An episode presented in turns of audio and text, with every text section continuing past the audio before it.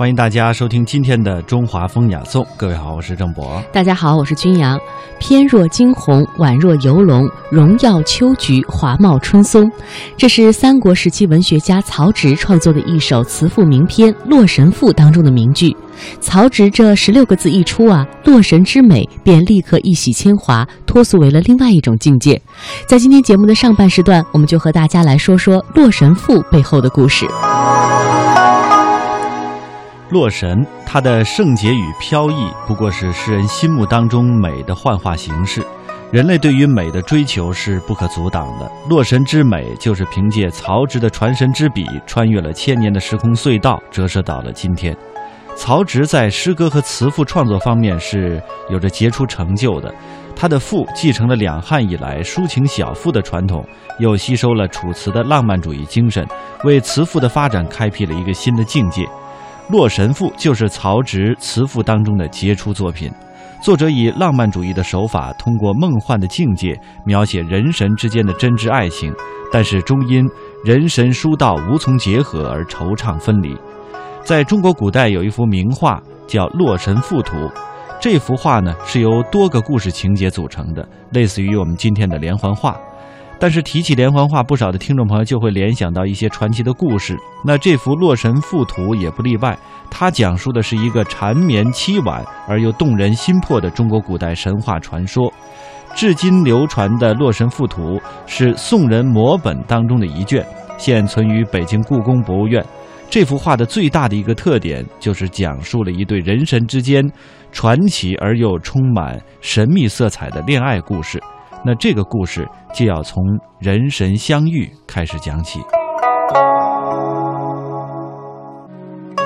故事发生在公元三世纪的洛水河畔，没有世俗的喧嚣与纷扰，两岸芳草杨柳青青，天空清澈如洗，鸟儿啾啾轻语，河水清澈见底。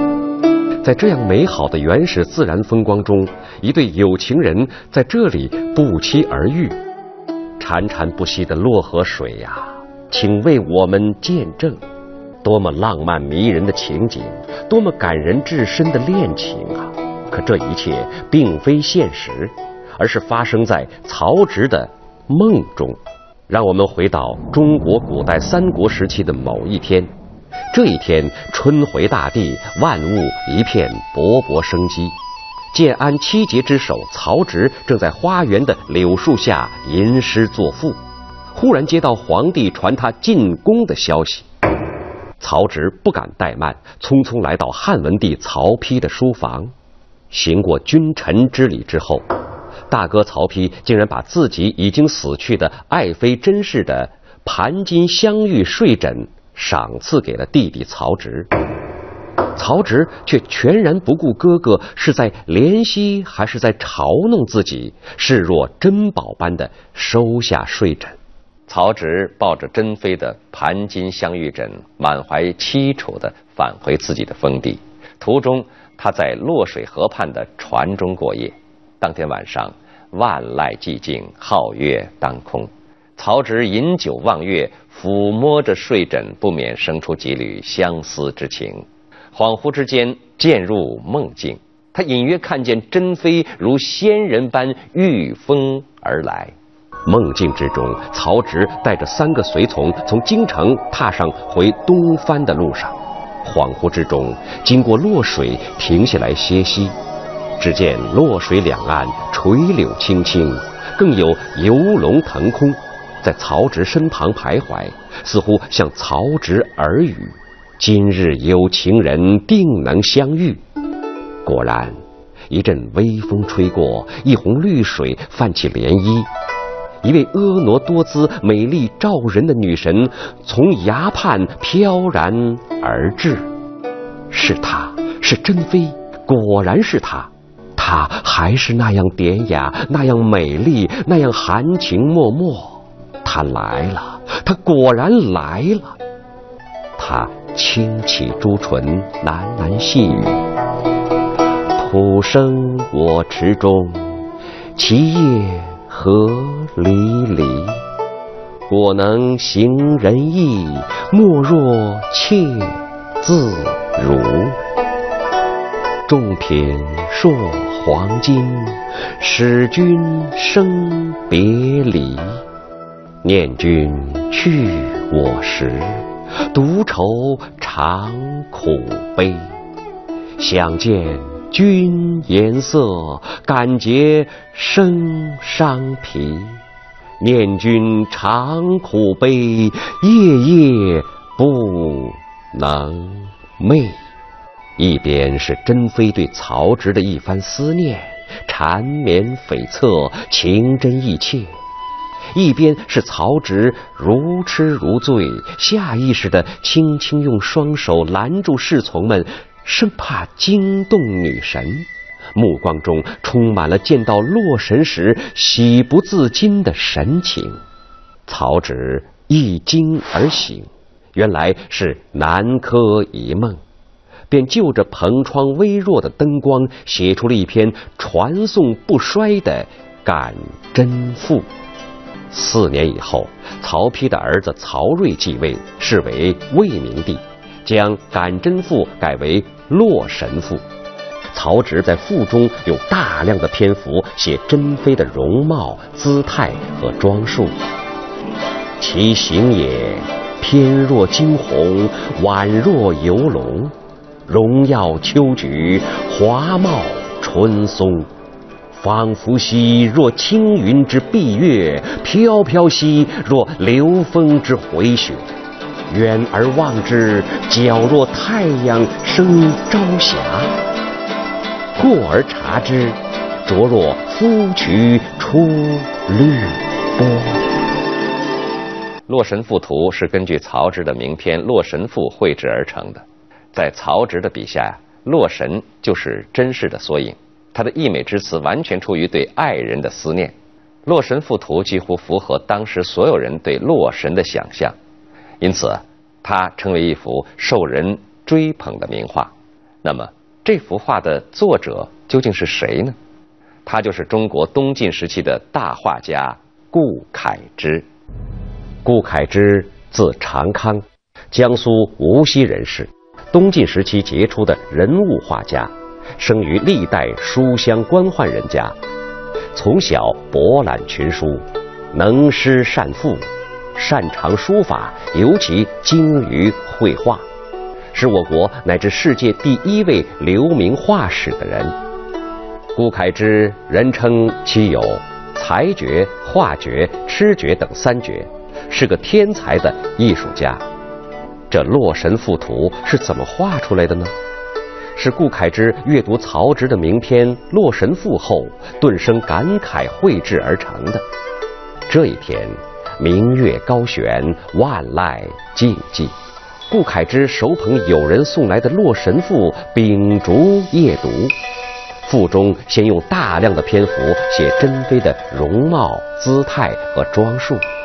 然后写到诗人的爱慕之情和洛神的感动，于是洛神感焉，徒以彷徨，神光离合，乍阴乍阳，超长吟以水木兮，生哀厉而弥长。通过这些动作的描写，把洛神多情的性格刻画的十分突出。最后写道：“由于人神之道疏，洛神含恨而去，有浓厚的悲剧气氛和神话色彩。顾恺之被曹植和珍妃感天地、泣神灵的真情深深的感动了，再也抑制不住澎湃的心潮，决心用自己的画笔展现文学作品中蕴含的真挚情感，以传后人。”画中，顾恺之用春蚕吐丝般高古幽思的技法，从而使画中人物的神情和衣饰清晰可辨、形神兼备。真是被描绘成手持佛尘、衣带飘飘、神态委婉从容的女神。她似来又去，脉脉含情。表现出一种可望而不可及的无限惆怅的情景。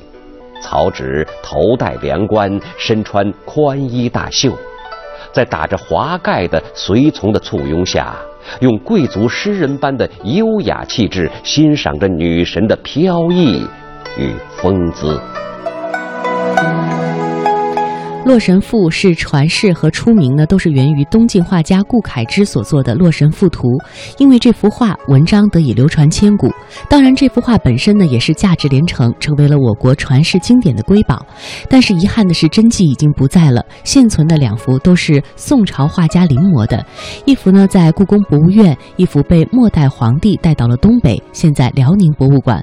我们从一幅《洛神赋图》讲起，了解到了《洛神赋》这篇作品的主人公。刚刚这段音频当中，曹植和甄氏的爱情故事带有浪漫主义的虚构色彩。其实，关于这篇作品本身，在历史上也有着非常广泛和深远的影响。近代大书法家王献之和大画家顾恺之都曾将《洛神赋》的神采风貌付诸楚墨，啊，为书院和画坛增添了不可多得的精品。到了南宋和元明时期，一些剧作家又把它搬上了舞台，像汪道坤的《陈思王悲声落水》就是其中比较。著名的一出，至于啊，历代作家呢，也是以此为题材，借咏于诗词歌赋者也非常的多。可见曹植《洛神赋》的艺术魅力是经久不衰的。关于这首词赋当中那位神秘的女子的来历，有许多种的说法。那么她在历史当中是真的存在吗？她究竟是谁呢？从下面这段音频当中，我们来找答案。曹植是曹操的夫人卞氏的第三个儿子。曹植自幼便聪颖过人，十岁的时候便诵能出口成诗，下笔成章，很受曹操的宠爱。在曹植的作品中，除了七步诗，最有名的就是《洛神赋》了。文中曹植这样描述洛神的美貌：翩若惊鸿，宛若游龙。荣耀秋菊，华茂春松，若青云之蔽月，似流景秀相。好志成路，芳泽无加，铅华浮玉。云望峨峨，修眉连娟，丹唇外朗，皓齿内鲜，明眸善睐，面辅成全，环姿艳逸，仪静体闲，柔情绰态。媚语语言，从抽象到具体，从神韵、风仪、情态、姿貌，到明眸、朱唇、细腰、华肤，描绘的淋漓尽致，使人如闻其声，如睹其形。那么，曹植所描写的洛神是否真有其人？这个人到底是谁呢？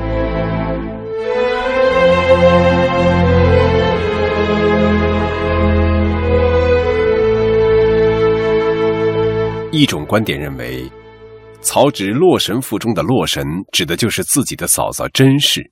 据文昭甄皇后传载，甄氏乃中山无极人，上蔡令甄毅之女。建安年间，她嫁给袁绍的儿子袁熙。东汉献帝七年，官渡之战，袁绍兵败病死。曹操趁机出兵，甄氏成了曹军的俘虏。曹丕见到甄氏后，惊叹于甄氏的美貌。他对曹操说：“儿一生别无他求，只有此人在侧，此生足矣。望父皇念儿虽壮年而无人相伴之分，予以成全。”话已至此，曹操不好拒绝，便使人作媒，让曹丕甄氏为妇。甄氏见曹丕生得英俊，又因为是曹军的俘虏，不得不从。因此也无一言。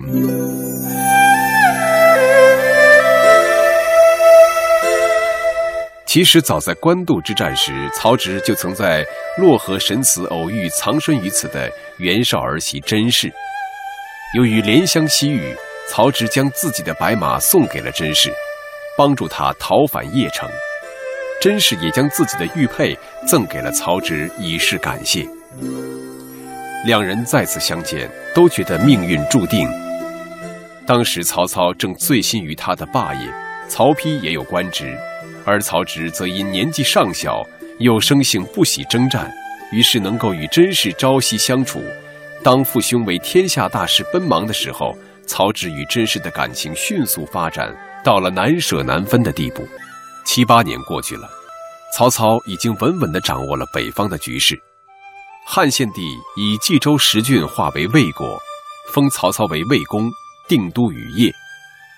在谁来继位的问题上，曹操生前就十分矛盾，因为长子曹昂早亡，还有四个儿子为卞氏所生，长子曹丕，次子曹彰，三子曹植，四子曹雄。四个儿子中，曹操最偏爱曹植，倾向于封曹植为世子。但曹植不治威仪，放荡不羁，而且三番两次耽误大事，使得曹操对他失望透顶。在这种情况下，曹丕顺利地当上了世子。曹操死后，曹丕于汉献帝二十六年登上帝位，定都洛阳，是为魏文帝。魏国建立后，曹丕对甄氏和曹植错综复杂的关系难以释怀，因此仅封他为妃。所以甄氏始终未能得到母仪天下的皇后地位。甄妃此时已经年逾四旬，而曹丕正值三十四岁的鼎盛年纪，后宫佳丽众多，甄妃逐渐色衰而失宠，在曹丕当上皇帝之后的第二年便郁郁而死。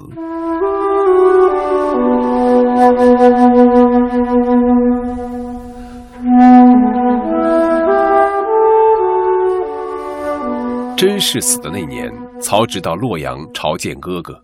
甄氏生的太子曹睿陪皇叔吃饭，曹植看着侄子，想起甄氏之死，心中酸楚无比。饭后不知出于什么原因，曹丕将甄氏的遗物玉漏金带枕送给了曹植。曹植睹物思人，在返回封地时夜宿舟中，恍惚之间遥见甄妃凌波御风而来，曹植一惊而醒，原来是南柯一梦。回到鄄城，曹植脑海里还在翻腾着与甄氏落水相遇的情景，于是文思激荡，写了一篇《感甄赋》。这是一篇优秀的文学作品。人们欣赏作品文字的优美，到处传抄，几乎到了家喻户晓的地步。曹丕似乎不曾加以追究，但是四年以后，明帝曹睿继位，因为觉得原父名字不雅，所以改为《洛神赋》。曹丕死后，群臣本来想迎立当时为雍丘王的曹植为帝，因此曹睿即位后，对于他这位才华横溢、又深得人心的叔叔，产生了莫大的戒心。因而一而再、再而三的喜风不已，曹植恍如飘萍，不堪颠沛之苦，寂寂无欢而死。由于此赋的影响，加上人们感动于曹植与甄氏的恋爱悲剧，就把真实认定成洛神了。《太平广记》卷三百三十一《萧况篇》和《类书》卷三十二《传奇篇》，都记述着萧况与洛神女艳遇一节。洛神女说。妾即真后也，妾为牧尘思亡之才调，闻帝怒而忧死，后惊魂于洛水之上，因感而复之。李商隐在他的诗作之中，曾经多次引用到曹植感甄的情节，甚至说：“君王不得为天下，半为当时负洛神。”但是另一种观点却认为，所谓的洛神并不是真实。甚至曹植和甄氏也没有发生过恋情。这种观点的理由是：第一，曹植不可能爱上他的嫂嫂；曹植与嫂嫂之间的感情只是亲人之间的感情；曹植在年轻的时候与嫂嫂之间是一种亲人关系；长大后，曹丕与曹植兄弟之间存在着紧张的政治斗争，曹植不会有很多的机会接近甄氏。假若敢甄赋真是为真实而作，曹植这是色胆包天，曹丕不会让这样的文章到处流传。第二，在中国古代社会中，人们很看重各种伦理，图谋凶妻这是禽兽之恶行。《洛神赋》不过是由于曹植备受兄侄猜忌，建功立业的理想始终无法实现。因此，借《洛神赋》中人神道书来表明自己壮志难酬、报国无门的悲愤心情。第三，文帝曹丕向曹植展示真厚之枕，并把此枕赐给曹植，这个行为在普通老百姓当中都不会发生，何况是帝王呢？极不合情理，纯属无稽之谈。既然曹丕没有将玉枕赐给曹植，那么就不会有曹植睹物生情，而为甄氏作《感甄赋》了。第四，《感甄赋》确有其文，但其中的“甄”字可通“卷”，所以也称为《感卷赋》。曹植在写这篇赋的前一年，任卷成王。感甄之说确有，但所感者并非真妃，而是曹植皇初三年的被贬之地鄄城。后人否定曹植与自己嫂嫂的爱恋关系，不过是重复这些观点。如果说有所增加，只是说十四岁的曹植不大可能爱上一个已经二十四岁的已婚女子。但是从实际情况来看，行为比较随意的曹植是很可能爱上不仅有美貌，又有与自己较多的相同爱好的嫂嫂的。看来《洛神赋》中曹植所描述的洛神，很可能就是自己嫂嫂的化身。在了解了《洛神赋》的背景之后，我们再回到诗的本身。我们接下来去了解这首诗更加深层次的文学内涵，由播音艺术家方明赏析。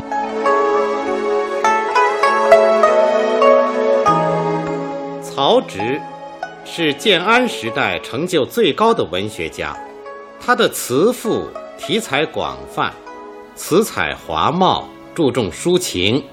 有着鲜明的个性特征，在思想内容和艺术形式上都有独到的建树。《洛神赋》就是曹植词赋中最负盛名的作品。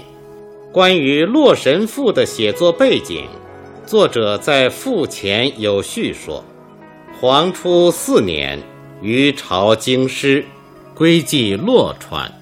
古人有言。”泗水之神名曰宓妃，感宋玉对楚王说神女之事，遂作思赋。洛川即洛水，宓妃相传是伏羲氏的女儿，溺死于洛水，成为洛水女神。从这个序可以知道，魏文帝黄初四年，也就是公元二二三年。作者朝拜京师后返回封地时，途经洛水，由洛神宓妃的传说，联想到宋玉的《高唐赋》《神女赋》，触发了创作情思，同时融入神话故事，通过梦幻的境界，写下了这个人神恋爱的悲剧。这篇赋从问世以来，直到现代。人们对他的创作动机和所抒发的思想感情，一直有不同的说法，主要有两种：一是感真说，一是祭新君王说。感真说流传很广，据说曹植曾向甄氏求婚，未能如愿。后来曹操把甄氏给了曹丕做妻子，曹植为此心中不平。一直不能忘怀。黄初年间，曹植入朝，这时甄氏已被害死。曹丕把甄氏陪嫁的玉枕赠给了曹植。曹植返回封地时，在洛水边休息，对甄氏十分思念。这时，甄氏忽然出现，并向曹植赠珠以表钟情。曹植悲喜交集。于是写下《感甄赋》，后来魏明帝将其改为《洛神赋》。这个故事哀艳动人，因而易于流传。但这不过是小说家的杜撰，既不合史实，也不合常情。用这种后人虚构的故事来解释《洛神赋》的创作动机，显然是不妥的。季新君王说。认为曹植因为被曹丕百般猜忌，所以作《洛神赋》，借宓妃之口向文帝表白自己的忠诚。这种说法也很牵强。现代学者陆钦立认为，《洛神赋》是以好色欲好修而设一梦境，排演其悲观主义。联系作者一生经历和此次入京遭遇，这种看法更接近作品与作者的实际。曹植早年即胸怀大志，以戮力上国、刘惠下民为人生追求的目标。他也曾因过人的才智受到曹操的赏识，几乎被立为太子，但终于不成，反而深受曹丕父子两代的猜忌，年仅四十一岁便抑郁而死。黄初四年，曹植与诸王奉诏入京朝拜，满心希望能得到任用，一展才智。谁知到了京师。看到的却是骨肉相残，任城王曹彰暴死，自己也形同囚犯，满怀热望，如同一场梦幻，因而内心的悲苦绝望之情，不禁流泻于《洛神赋》中。赋中人神相恋而终成悲剧，这正是对作者一生悲剧命运的提炼和升华。他一生大起大落的命运，都浓缩在这一幕悲剧里了。《洛神赋》有着相对完整的故事情节，人物形象鲜明而富于个性，抒情色彩浓郁细腻，展示了人物缠绵悱恻的内心情感，有着经久不衰的艺术魅力。从洛神的出现到消失。作者由远观而近察，由动态到言语，运用各种艺术手段，从不同的侧面来展示他身心的美，到最后向君王赠珠明志，洒泪而别，一腔热恋化作无尽相思，洛神的形象也就升华到顶点。他不仅有着丰美绝世的姿容，而且善良多情，对所爱的人一往情深，始终不渝。《洛神赋》虽在结构词语上对宋玉神女赋有所承袭，但富于创造，开拓了新的意境。神女赋意在讽刺，故而巫山神女佳丽而不可亲。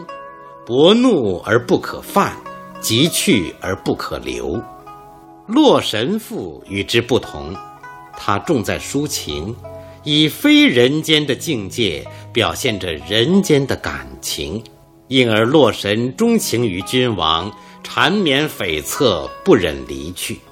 他集众美于一身。是作者用充满身心的激情倾注全部艺术才华塑造出来的美的精灵，同时，它又是封建社会一个年轻貌美、爱情横遭摧残的不幸妇女的化身。